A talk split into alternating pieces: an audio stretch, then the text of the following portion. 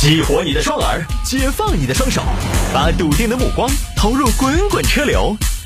给我一个槽点，我可以吐槽整个地球仪。微言大义，换种方式纵横网络江湖。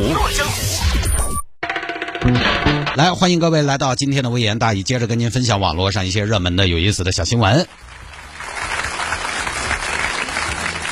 各位，这个下了节目之后呢，想要回听我们的节目，早间呢您就没那么方便了。但是呢，你也可以在手机下个软件，喜马拉雅或者是蜻蜓 FM，喜马拉雅或者是蜻蜓 FM，直接搜索“微言大义”就可以找到往期的节目的回听了。呃，也非常简单啊、就麻烦大家动动手指嘛。这个确实呢，节目上进行了一定的调整，也实在是没有办法。呃，反正你要是爱听呢，我相信大家都会找来听。哎，你要是不找来听呢，也就证明 大家也不要抱怨啊，就是你也没那么爱听，好不好？来，言归正传，开始分享今天的小新闻。有听众还摆下这个事情：夫妻摆摊每天入账九千。这个事情呢，过去的也有好几天的时间了。就是上一周央视报道这两口子。观众朋友们，今天的致富金栏目为您报道的是义乌九五后夫妻范丹丹和赵庆书。小两口在浙江义乌的青口夜市经营小吃摊儿，边摆摊儿边直播，因为生意火爆呀，店里每天五百斤的土豆和二百五十斤豆腐都不够卖。可是凌晨，当人群散去，小两口高兴的盘算销售额，哎，今天大概有九千块钱左右，一天就赚到了，好有成就感哦。就发了这么一个报道啊，这不是小两口，这是老两口啊。本来呢，这么一个报道就是激励大家嘛，幸福的生活要靠自己勤劳的双手来创造。结果呢，网友看了这个报道呢，不是特别买账，单日营业额九千，我不信。有好事的网友呢，就算了一笔账，如果按日营业额九千计算，我们算的是营业额九千计算啊，但实际上根据央视那个报道呢，哎，它这个利润差不多就有九千元左右。如果按日营业额九千元计算，每份豆腐、土豆单价九元，那么一晚上就得出餐一千份左右。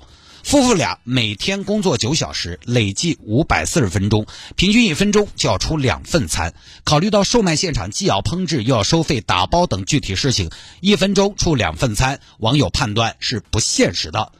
后来呢，当事人在这个周末呢就说了，平时的营业额每天在六七千左右。那天呢，刚好是有这么一个情况，就是电视台来录节目，所以吸引了很多游人，导致那天生意格外火爆，比平时多卖了两千元。很多朋友呢，路人呢，他可能也不是想吃，他可能看到哦，央视，哦，哎，这个搞不好在这录节目，我还可以上个镜，可能是看着能上镜啊，跑去买了买。净利润方面呢？这个两口子也说了，食材成本大概两千，员工工资一个月总共一万八，摊位费一年三十四万。除去了开销之后呢，如果日营业额九千多的话呢，纯利润大概能有五千元，呃，这个利润还是比较高的啊。当然，这是按照营业额九千多算的哈。大多数的时候呢，老板说营业额在六七千左右。这个事儿呢，我就恰恰做了一下功课。首先呢。这个青口夜市在当地人流量非常高，它基本上每天在四万以上到五万多人左右的人流量，就这个人流量还是非常大的。你看这个租金嘛，老板这一个店面的租金一年租金三十四万，各位一个夜市摊摊租金都差不多三万块钱一个月了。你想一下，他这个地方人流量人气肯定是不会差的，不然一个摊摊租得到那么贵。而且有网友查了。他们两口子租的是两个摊位，他们一年两个摊位的房租就要两千块钱啊，不就就要七十多万，算起来每天租金他们就要两千块钱，这里边还有人工成本、食材成本，还要赚钱，一天不卖个几大千上万，那搞啥子呢？是不是？而且两口子还要直播，他们的直播间每天大概好像说最近一段时间吧，每天能有五万人在线。就这个直播流量，各位每天收入过九千，真没有多少问题，真没有多大问题。你算租金两千，物料一千，不是这就是三千了。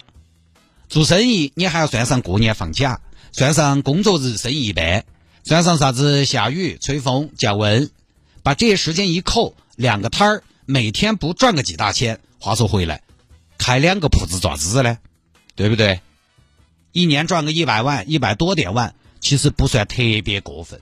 还有就是，大家不能忽略一个问题：很多餐饮赚钱，它是什么呢？它是有周期的，它是有生命周期的。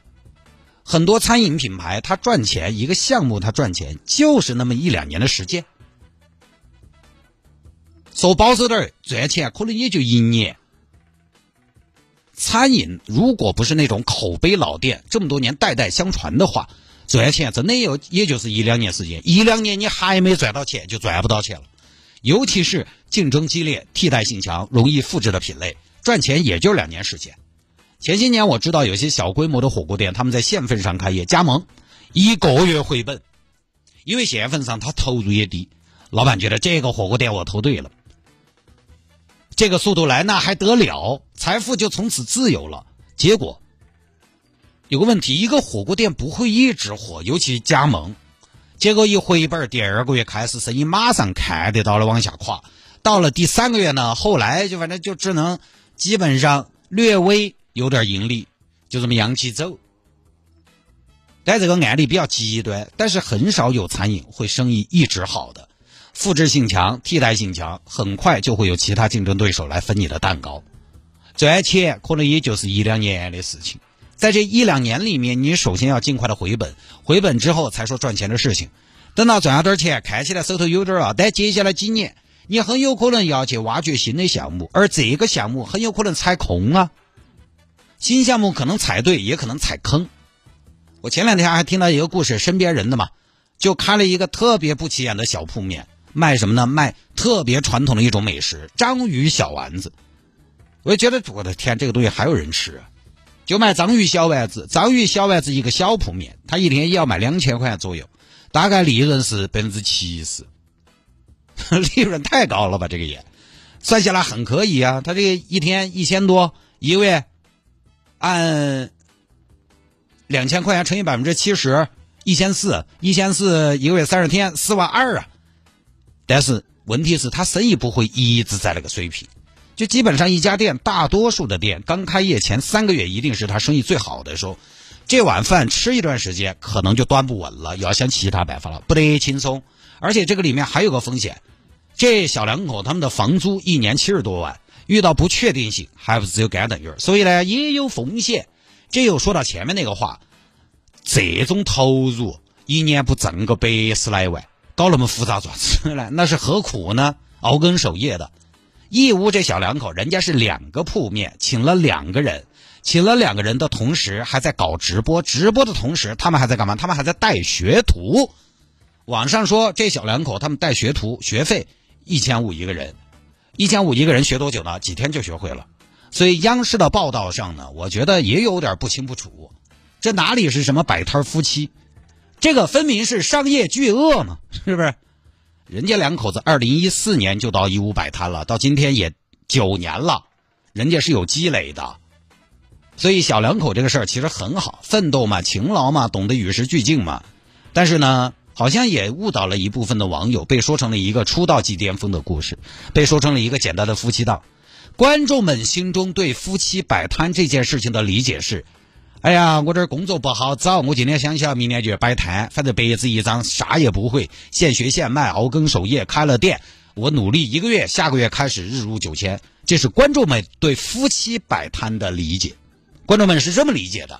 但是义乌这小两口是来义乌摆摊九年，两个铺面，年租金七十万，两个员工，若干的学徒加视频直播，日入九千，这就是我前面说的，人家是商业巨鳄。是在经营上有想法、有经验、有积累的，其实就是一个比较成熟的生意人了。只不过他们的生意的载体是大家可能看不上眼的比较普通的夜市而已。这什么小两口，这就应该叫大老板，好不好？所以我们的媒体呢，现在的这种报道，我觉得呢，还是应该跟大家讲清楚、道明白。你否则的话呢，你确实会误导一些人。最近这几年类似的这种报道很多。前些年什么有大爷在地铁口摊煎饼月入两万，有大妈在地铁口烤红薯月入两万。这两年就是什么当快递员七年买两套房，当外卖员三年存下五十万，摆地摊日入九千，摆地摊还清百万欠款。中国这么大人口那么多，我相信呢这种事情行行出状元。但是在大家就业有一定焦虑的情况下，比报道极端案例更重要的、更有帮助的，我觉得是介绍方法、介绍过程。我们当然需要成功的案例，给自己信心和鼓励。但是我们真实的、准确的案例，我觉得对大家才有指导意义。不错了。